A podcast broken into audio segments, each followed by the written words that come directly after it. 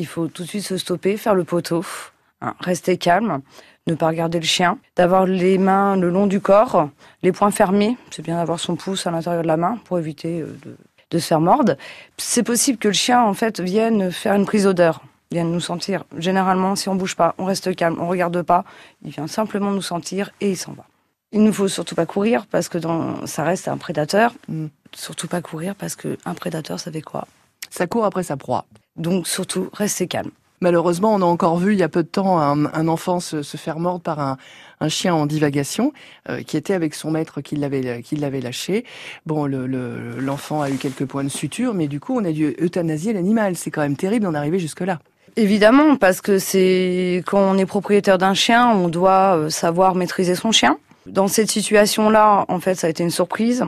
Ça a été une surprise parce que le chien surpris, hein, forcément, mm. aussi, il a que son moyen de communication, c'est sa gueule.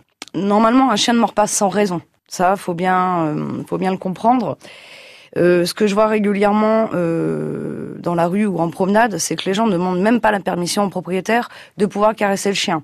Donc déjà, premièrement, on doit demander la permission au propriétaire, et ensuite, on doit demander aussi l'autorisation au chien. Donc c'est pas de caresser le chien au-dessus de la tête, et ça, je le vois trop régulièrement. Et ça, ça reste un problème. Euh, je vais vous donner un exemple. Si nous, on boit un verre dans un bar, on vient nous euh, prendre par les épaules, on va automatiquement être surpris. Donc le chien, c'est comme une, une violation, en fait, de le caresser au-dessus de la tête.